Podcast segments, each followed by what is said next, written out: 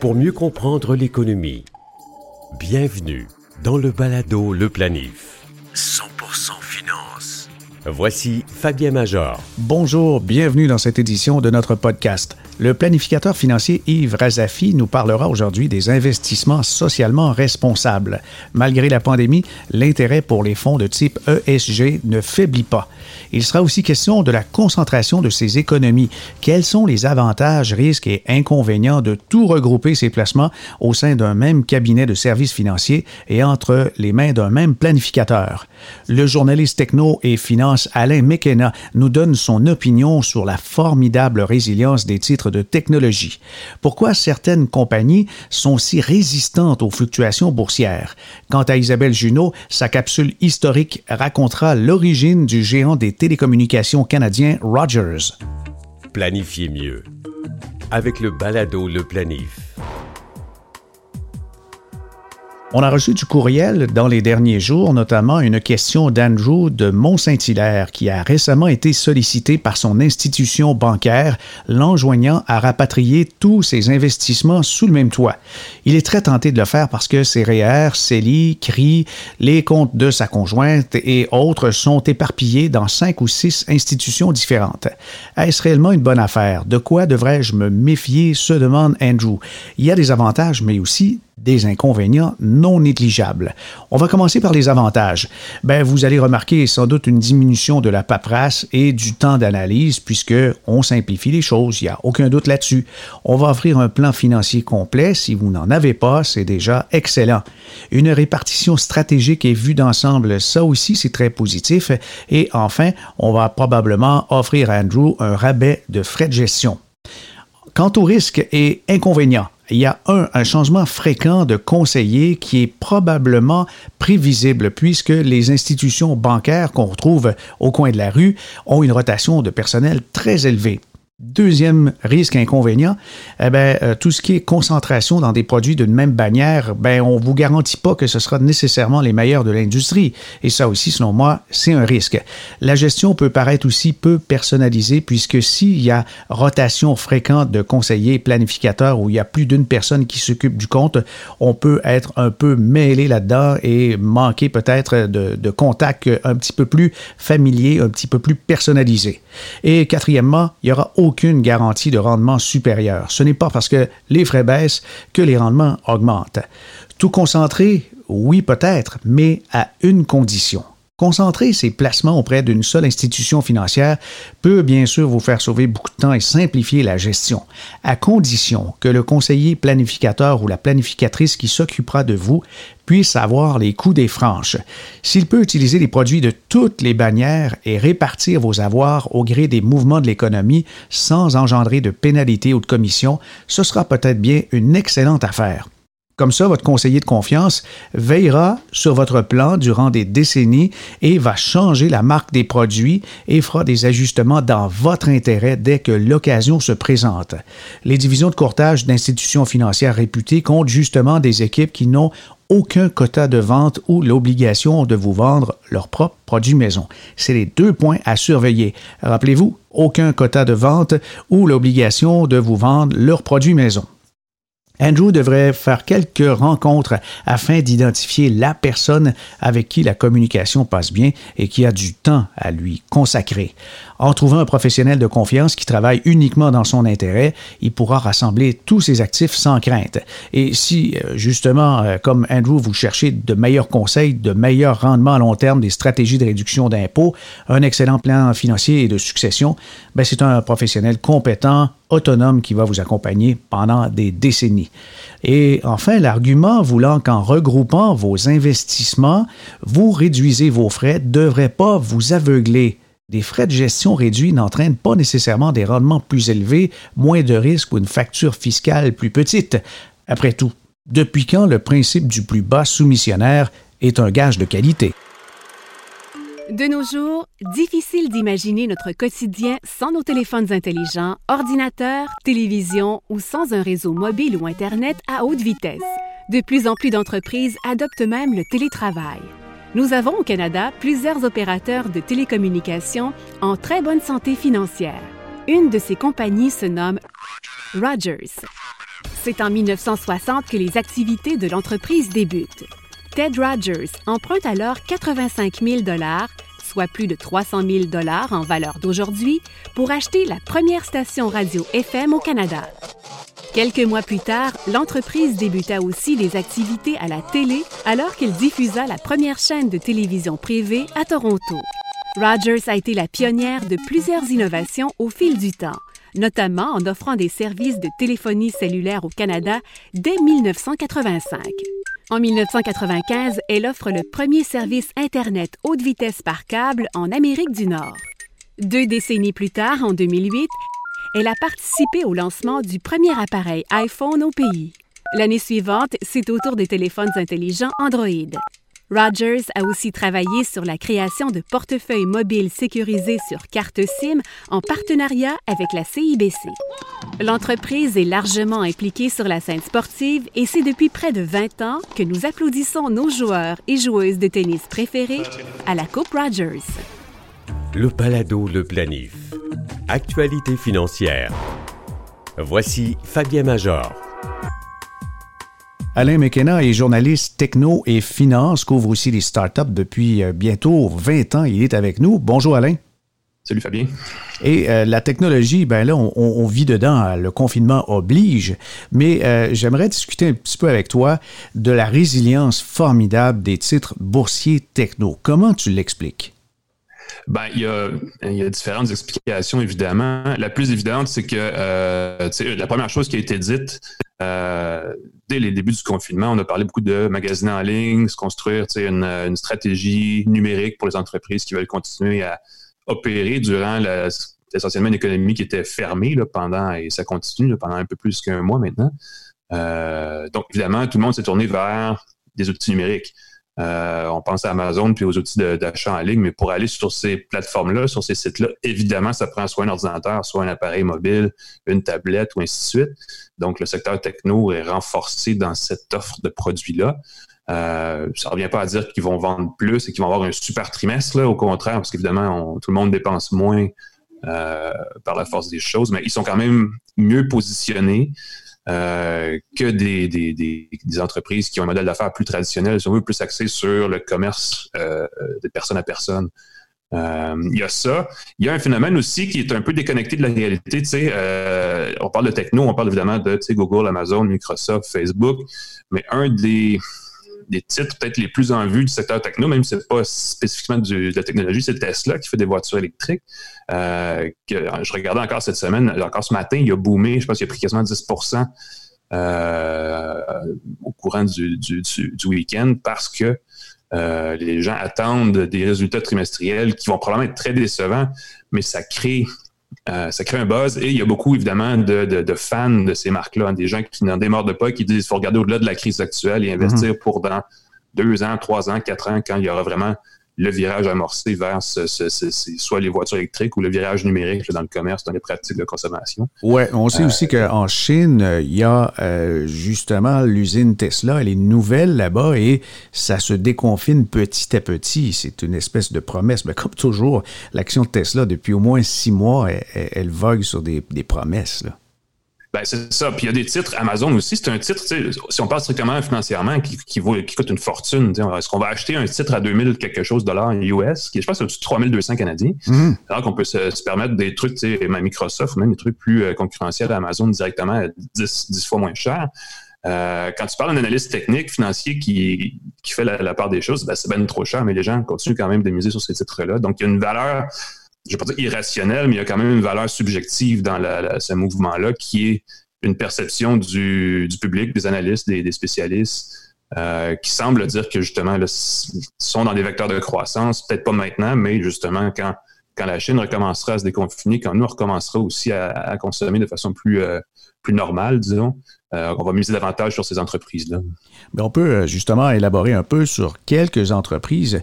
Netflix, ben là, ça c'est un peu évident. On est à domicile, on ne va plus au cinéma, puis euh, on cherche mm-hmm. à se désennuyer. Le contenu est très vaste et puis les, chiffres des nouveaux abonnements payants sont hallucinants.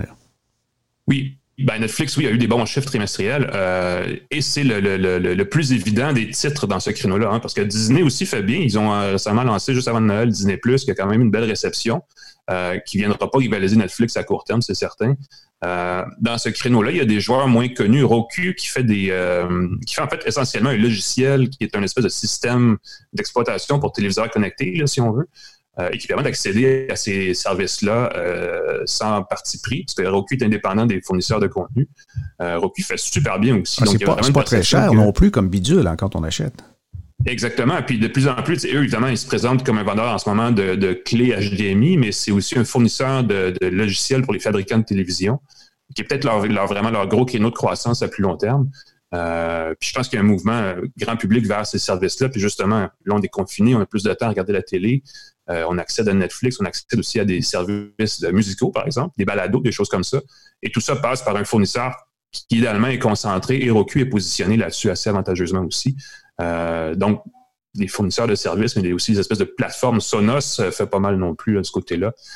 ils ont récemment lancé un truc de radio gratuite à travers leur plateforme d'enceintes connectées. Euh, on voit dans, ce créneau-là des titres qui se démarquent à cause justement de la consommation accrue, mais des tendances et je pense des habitudes qui se créent en ce moment qui vont durer au-delà de, la, situation actuelle. Oui, oui, oui. C'est en plein. On, est en train de voir qu'il y, a des leaders de la reprise qui sont en train d'émerger. Un de mm-hmm. ceux-là au Canada qui a même bousculé la plus grosse capitalisation boursière au pays. RBC s'est fait chauffer par Shopify, une entreprise qui a quelques années à peine personne ne savait ce que c'était et on se trompait même avec Spotify quand on tentait de l'identifier. Oui, effectivement, ils ont, ils ont boomé euh, dans les dernières semaines. Ils avaient boomé déjà l'année passée, euh, plus sur un vent de sympathie qu'autre chose. Là, c'est vraiment, euh, ils sont dans un, évidemment, dans un secteur, ils fournissent des outils transactionnels aux entreprises qui veulent faire le virage numérique. Ils s'accrochent très bien à Amazon. Donc, c'est un rival. Il y a un terme en anglais, là, c'est un coopétiteur, c'est-à-dire c'est un compétiteur à Amazon, évidemment, parce qu'il fournit des outils euh, qui concurrence ceux d'Amazon, mais il se branche sur la plateforme d'Amazon aussi. Donc, il facilite l'accès à la plateforme d'Amazon pour les PME, les petits commerçants, les entreprises qui veulent avoir une présence numérique. Mhm. Euh, donc, c'est un positionnement super stratégique en ce moment. Et puis, ils ont récemment, je pense que c'est la semaine dernière, ils ont lancé un nouvel outil où ils vont aider les entreprises, ils vont effectuer des prêts euh, d'argent en argent. ben oui, sans, intérêt. Sans intérêt. Ah, Exactement. parce que c'est vraiment hot. Évidemment, l'argent, ils le font ailleurs, là, mais c'est ça l'idée, c'est de dire on va accélérer cette transition-là, puis ça va être ça. Pour, l'instant, ça a été bien reçu, mais ça va être gros dans le futur aussi. Donc, c'est mhm. un peu ça. Ils, ont ils, ont un bel élan.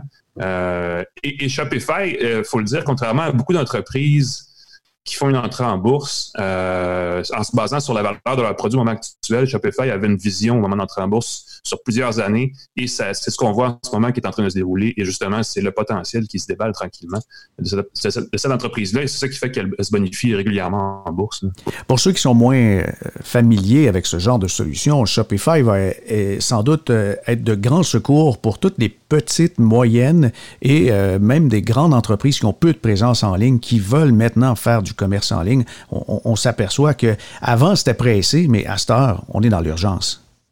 Oui, oui, puis ils ont réussi à, sans avoir nécessairement un secteur d'activité protégé qui est exclusif à eux, ils ont réussi à créer une marque ou, euh, disons, une traction vers ce qu'eux, ils offrent, euh, qui les distingue de beaucoup d'autres euh, fournisseurs de services, pas des services transactionnels. Je veux dire, il il y en existe plusieurs, et pas seulement au Canada, mais partout dans le monde, évidemment. Puis, Shopify a réussi vraiment à se démarquer en arrivant avec euh, une solution adaptée aux plateformes euh, euh, qui existent déjà, tu sais, Amazon, des trucs comme Pinterest, Etsy, tout ça, les sites un peu marginaux, tout ça, ça aide beaucoup. Puis ils ont créé leur propre, leur propre mouvement avec leurs propres outils.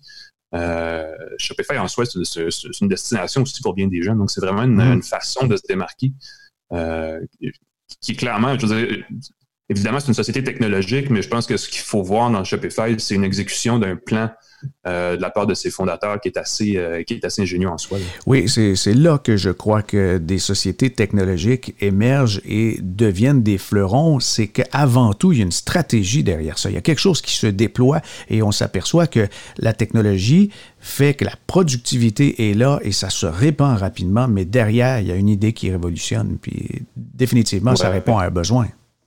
Ben, c'est ce qu'il faut voir dans. Amazon, c'est toujours le meilleur exemple. Euh, pendant de nombreuses années, Amazon réinvestissait euh, son capital massivement. Ça déplaisait aux investisseurs dans les premières années, mais c'était pour exécuter un plan qui, à long terme, ça, allait s'avérer extrêmement payant, et on le voit aujourd'hui. Euh, cette stratégie-là, il y a des entreprises techno qui ne l'ont pas nécessairement exécutée.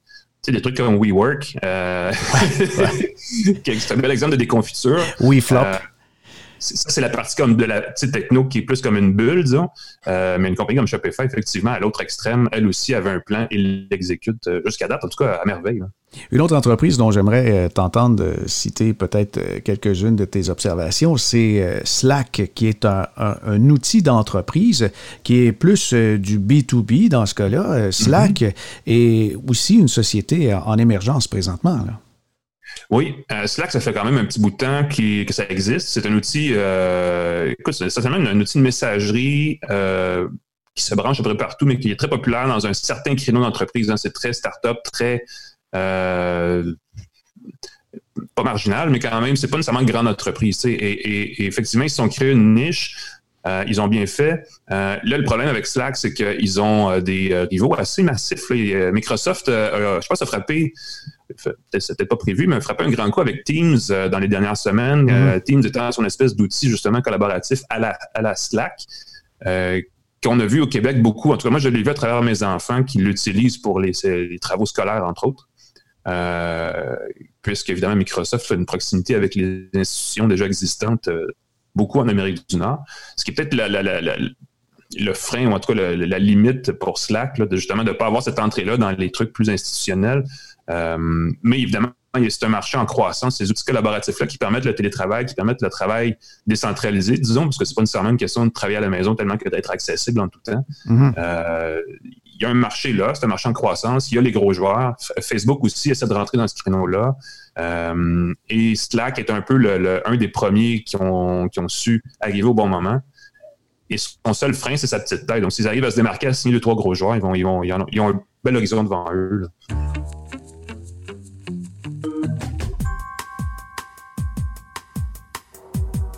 Yves Razafine Drazaka est planificateur financier, également conseiller en gestion de patrimoine et c'est quelqu'un qui adore l'investissement, mais plus que tout, il adore l'investissement responsable.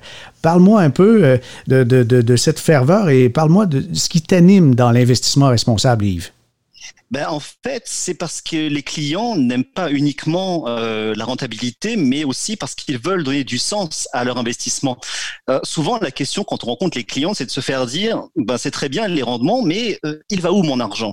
Et quand on est capable de leur dire que leur argent a aussi un sens qui va dans leurs convictions, dans leur, qui sont en accord avec leurs convictions, qu'on peut les accompagner en ce sens, alors dans ce cas-là, c'est parfait. Simplement, on se rend bien compte qu'aujourd'hui, les investisseurs veulent utiliser leur choix d'investissement au même titre que, par exemple, un droit de vote euh, ou au même titre que leur euh, choix de consommation. On le sent aujourd'hui avec le Covid-19, les investisseurs et puis même les consommateurs veulent consommer local, de plus en plus local, parce que ça, ça, ça met du sens dans leur, euh, dans leur choix de tous les jours. Eh bien, l'investissement, c'est pareil. OK. Alors, euh, en temps de crise, justement comme ce qu'on vit, là, euh, tu crois que l'investissement socialement responsable, ben, la ferveur va augmenter? Ben, de plus en plus, parce qu'on voit bien qu'avec euh, ce qui se passe avec le, le, le Covid-19, il y a tout un ensemble de sujets qui rentrent en ligne de compte, comme par exemple la gestion des matériels médicaux, euh, comme par exemple la gestion de la production des médicaments, euh, la manière également dont on voit bien que les, les, émissions de gaz à effet de serre sont en très très forte réduction du fait que les gens sont en télétravail, ne vont plus à leur lieu de travail en voiture, que les moyens de transport sont de moins en moins utilisés et que la nature reprend ses droits. Donc forcément, les gens aussi se retrouvent à se poser des questions du que va devenir aussi le monde d'après. Et c'est évident que quand on est face à des choix d'investissement et qu'on se dit, bah, jusqu'à date, je faisais des investissements sans trop me préoccuper de savoir si ça allait dans des pétrolières, si ça allait dans des gazières, si ça allait dans des industries qui n'étaient pas très frugales en matière de consommation d'eau, de traitement des déchets, euh, c'est tout aussi euh, évident que euh, les clients, les investisseurs, se retrouvent face à de véritables choix qu'ils mettent après en forme d'acte dans leurs investissements et c'est comme ça que l'investissement responsable a aujourd'hui le vent en poupe. On va revenir en arrière un peu. J'aimerais que tu m'établisses les caractéristiques principales de l'investissement socialement responsable. Bah, Initialement, l'investissement responsable était souvent relié à des critères qu'on appelle les critères ESG. E pour environnement, S pour social et G pour gouvernance. Après, une fois qu'on a dit ça, euh, en même temps, on a un peu rien dit. Il faut savoir aussi ce qu'il y a derrière ces critères ESG.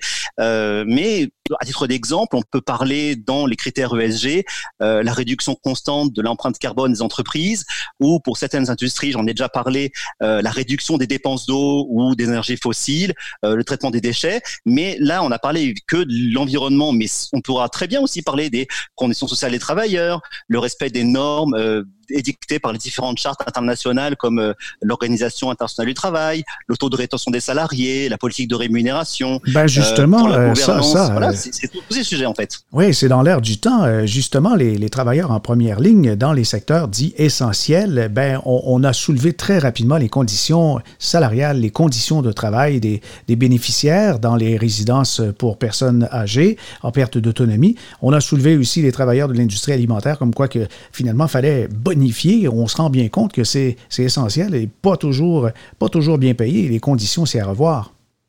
Ben oui, non, seulement les conditions salariales, mais aussi même les conditions de pratique, parce qu'on s'est bien rendu compte que souvent les employés étaient sous-équipés pour faire très bien leur travail. Euh, on pense notamment à la distribution de masques, de gants, de euh, gel hydroalcoolique pour faire en sorte qu'à chaque euh, quart de travail, eh bien les, les, travailleurs avaient de, de quoi euh, bien se nettoyer, bien euh, rendre ça tout hygiénique. Et, et, et, derrière ça, ben, on se rend compte que ce n'est pas qu'une dépense pour l'entreprise, mais c'est aussi un, un lien de confiance énorme vis-à-vis des clients parce que quand un client achète des produits et qu'il se dit, eh bien, l'entreprise traite ses salariés comme cette, comme ceci, eh bien, ça rassure aussi le client de se dire, ben moi, les produits que le client aura touchés, eh bien, ce seront des produits qui n'auront pas été contaminés, euh, en tout cas de manière excessive. Oui, euh, dans l'actualité, on comprend très bien, mais euh, il y, a, des, éléments qui euh, vont durer pour longtemps, mais il y a des critères d'exclusion qui font dire que dans les normes d'investissement responsable, on peut exclure certaines industries. Tout à fait. Bien, on, déjà, avant même le, le Covid-19, on avait déjà des, des fonds d'investissement qui, d'emblée, euh, voulaient exclure les entreprises du jeu, les armes militaires, le nucléaire, ou même les compagnies de divertissement pour adultes, alors ce qu'on appelle communément la pornographie. Mais ça, ça va aussi loin que des, des fonds d'investissement, je dirais, vont aller euh, exclure complètement toute industrie qui va vers les énergies fossiles euh, ou qui euh, ne font pas attention à, au traitement des déchets et euh, à la gestion même des ressources naturelles que son l'eau, par exemple. Euh, quelle eau, par exemple? Oui, alors c'est vraiment très vaste, mais euh, dis-moi, Yves, comment l'investisseur parvient à conjuguer performance et investissement responsable?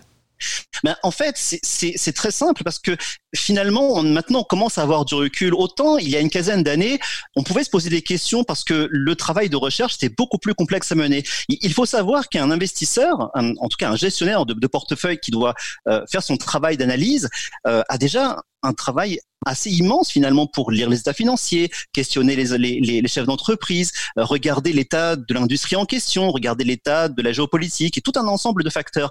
Mais en plus, l'investissement responsable exige qu'on regarde des, critères à la fois quantitatifs et qualitatifs reliés aux critères ESG. Et c'est sûr que ça a engendré auparavant des coûts supplémentaires. Donc c'était pas étonnant que il y a bien des années, on avait des écarts de frais de gestion assez, assez important entre des fonds d'investissement créés, créés non ESG, on va dire ça comme ça, et des fonds d'investissement qui, qui, qui, qui, respectaient ces critères. Simplement, aujourd'hui, bah, on a réussi à rationaliser les coûts pour faire en sorte qu'il n'y ait plus tellement de différentiel entre les deux types de produits. Donc finalement, quand vous allez regarder ça, vous allez lui dire, bah, finalement, c'est assez marginal comme différence. Mais de deux, surtout, et ça c'est le plus important, il y a, il y a un, un, deux indices qui sont euh, très comparables, qui sont le MSCI euh, mondial et l'équivalent MSCI mondial ESG hein, de la firme Morgan Stanley et on se rend compte que durant les dix dernières années, c'est 0,5 points de différence en faveur du ESG. Si on prend juste ça avec des sommes euh, importantes, quelqu'un qui il y a dix ans avait investi 100 000 dollars dans euh, l'indice, hein, seulement l'indice, ouais. hein, MSCI mondial ESG, mmh. aura 105 000 dollars de plus que celui qui a fait la même chose, mais dans le MSCI mondial non ESG. Donc, oh. quelque part, hein, investir de manière responsable sur le long terme, ça paye. Ah oui, ça commence à payer, mais il faut dire euh, quand même qu'il y a beaucoup de sociétés de Silicon Valley, beaucoup de sociétés technologiques qui ont des préoccupations euh, socialement responsables. Leurs conditions sont fabuleuses. Elles font vraiment très attention à tout ce qui touche l'environnement de près et de loin. Euh, certaines essaient même d'être autonomes au niveau énergétique. Tout à fait. Et, même si en plus elles ne sont pas toujours parfaites, il faut savoir que un gestionnaire de fonds qui fait de l'investissement responsable va faire de la va faire son travail de sélection avant, mais il va aussi pendant qu'il est investi, intervenir durant des résolutions d'actionnaires lors des, des, assemblées générales pour faire en sorte aussi de mettre des, des, des, des, signaux d'alerte aussi envers les directions pour leur dire, mais attention, là, on a soulevé un point sur la gestion de vos employés. On soulève un point sur la gestion de, de des, ressources comme l'eau, sur la gestion de votre énergie, sur la manière aussi dont euh, finalement en cachette vous faites euh, faire du travail aux enfants. Ça, particulièrement l'industrie des télécoms et également euh, de tout ce qui peut s'appeler autour des batteries. Hein. On voit avec Tesla, on voit avec toutes ces entreprises qui sont aujourd'hui dans ces nouvelles manières de consommer de l'énergie. Ben il y a un enjeu très clair qui est aujourd'hui le cobalt et le cobalt aujourd'hui est extrait d'un seul pays, en tout cas qui est leader, c'est la République démocratique du Congo. Et dans ce pays, malheureusement, et il y a beaucoup de travaux qui sont faits là-dessus en ce sens, eh bien, on essaye de limiter le plus possible le travail des enfants. OK. Ben, donc, euh, on, ne peut plus dissocier l'investisseur du citoyen. Le citoyen va toujours regarder le contenu de son portefeuille et il faut euh, poser des questions, surtout si on veut, comme tu disais en préambule, que euh, on, donne du sens, on donne des valeurs à nos investissements. Ben oui, parce qu'en plus, il faut, savoir, une chose, c'est que quand on investit quelque part, c'est presque une forme de, de legs qu'on donne aux générations futures. Parce que de toute façon, quelqu'un qui investit investit toujours sur le long terme. On, ne parle pas effectivement des spéculateurs hein, qui sont là pour faire des coups de bourse. C'est ça clairement, c'est pas notre notre domaine. Nous, quand on accompagne des clients, on les accompagne sur le long terme. Donc finalement, le message derrière, c'est de dire quel monde on va laisser à nos enfants et aux générations futures. Donc évidemment, si euh, la manière dont on investit permet d'opérer à de véritables transitions comme la transition écologique, comme la manière également de, d'améliorer sensiblement les conditions de travail euh, des travailleurs, de, d'amener vers plus de parité homme-femme dans la gestion de l'institution et d'entreprise, ben, c'est sûr que euh, on peut plus, comme tu dis, dissocier l'investisseur du citoyen. Donc forcément, ça, ça, ça, amène encore plus de sens hein, à notre métier. Alors, tu nous donnes vraiment le goût de, de s'intéresser à l'investissement socialement responsable, mais si tu peux nous donner peut-être le nom de quelques produits qui soulèvent ton intérêt. Ben, en fait, je vais vous parler de quelques produits qui, euh, qui actuellement euh, conjuguent à la fois performance financière, mais également euh, respect, je dirais, de, des, des, critères ESG et euh, de, de conviction, en tout cas, qui vont dans ce sens. premièrement, il y a un produit qui est particulièrement bon chez RBC, qui s'appelle le fonds RBC Vision Action Mondiale, euh, qui est classé 5 étoiles Morningstar en série F. Euh, c'est un fonds qui, lui, est hum, basé sur ce qu'on appelle l'exclusion. Lui, il exclut les titres du tabac, des armes à feu, du cannabis, de l'alcool, euh, de la pornographie et des jeux d'argent. Après, sur le reste, il va regarder effectivement la dimension ESG. Mais d'entrée de jeu, c'est d'abord un, un, portefeuille qui travaille sur l'exclusion.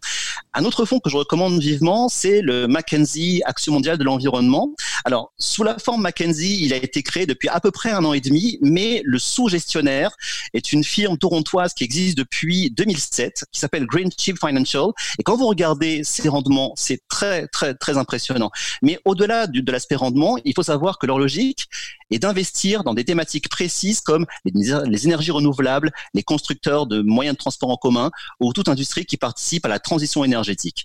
Après, là, on a parlé vraiment de produits qui, mhm. qui, qui vont vers la croissance. Et l'un des points que je voulais voir aussi, c'est si on veut quelque chose de plus équilibré, on a le portefeuille euh, d'Industrial Alliance Clarington Enhance euh, prudent qui permet au moins d'avoir une plus grande part de titres à revenus fixes, euh, notamment pour des gens qui veulent recevoir des veulent recevoir des revenus à la retraite à ce moment-là. Ah ben c'est bien. Euh, du côté des revenus fixes, on n'avait pas abordé le sujet, mais il y a des préoccupations là-dedans parce qu'évidemment, on peut être intéressé par des fonds de type ESG, mais la volatilité, si on veut la contenir, eh ben là, c'est intéressant. Donc, il y a Clarington Enhance Euh, vous avez aussi mentionné Greenship Financial qui gère le fonds Mackenzie Action mondiale de l'environnement et le RBC Vision Action mondiale, 5 étoiles, un fonds 5 étoiles de Morningstar.